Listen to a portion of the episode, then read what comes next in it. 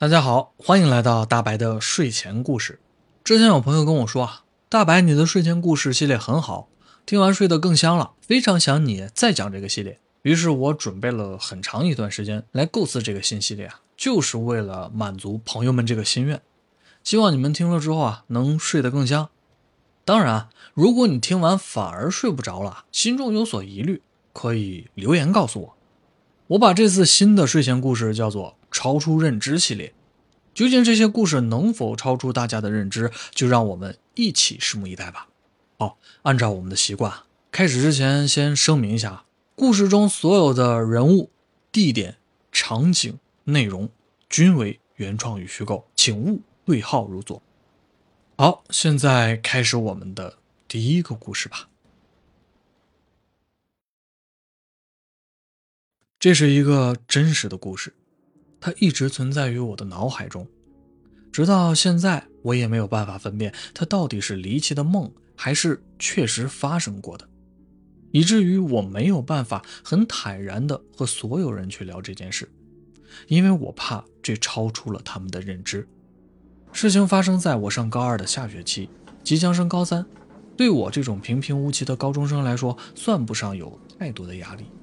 所以现在我对那段学习生活也已经没有太多的印象了，但是就是那段平淡的日子里，我开始频繁的做一个梦，而且这个梦几乎每天都会出现。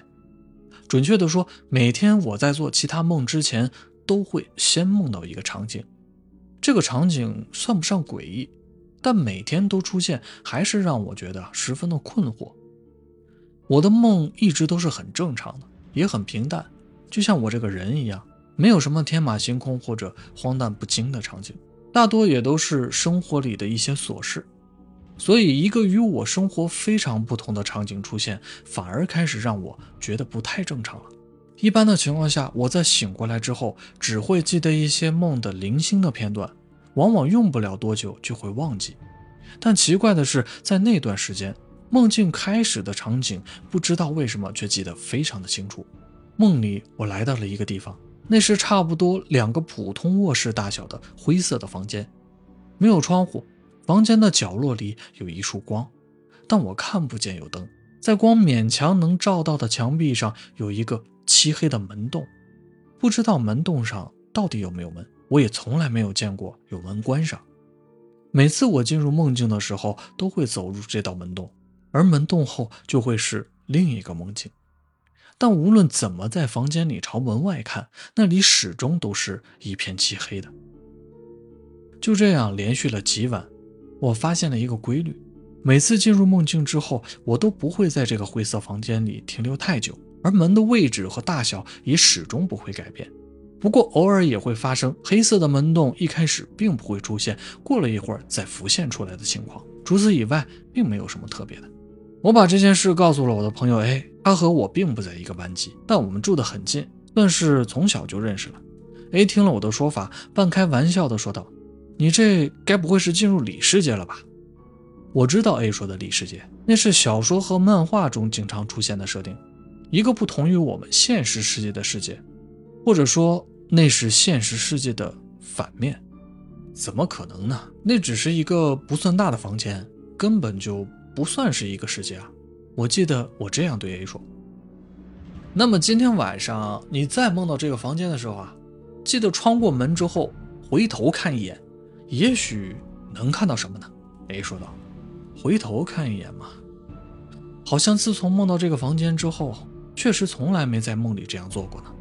到了晚上，我又梦到了灰色的房间，还是之前的样子，灰色的墙壁，没有光源的光。漆黑的门洞，我慢慢朝着门洞走了过去。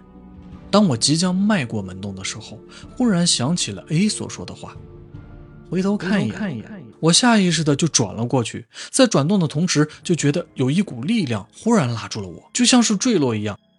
我看到灰色的墙壁朝我飞了过来，而飞来的同时，我也看到对面的墙壁上赫然是一个漆黑的门洞，就像我刚刚穿越的那个门洞一样。这样。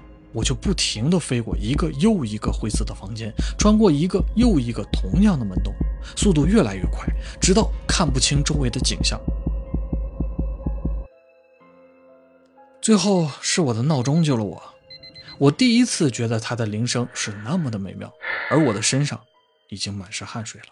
后来我把这件事告诉了 A，A 一本正经地说：“或许这是你触发了里世界的 bug 吧。”从那以后，我就再也没有梦到过那个灰色的房间。也许是里世界修复了这个 bug，又或者说我会记住进入的那个房间的梦本身就是个 bug 吧。但同样的，从那以后，我再也记不清楚自己的梦是从哪里开始的。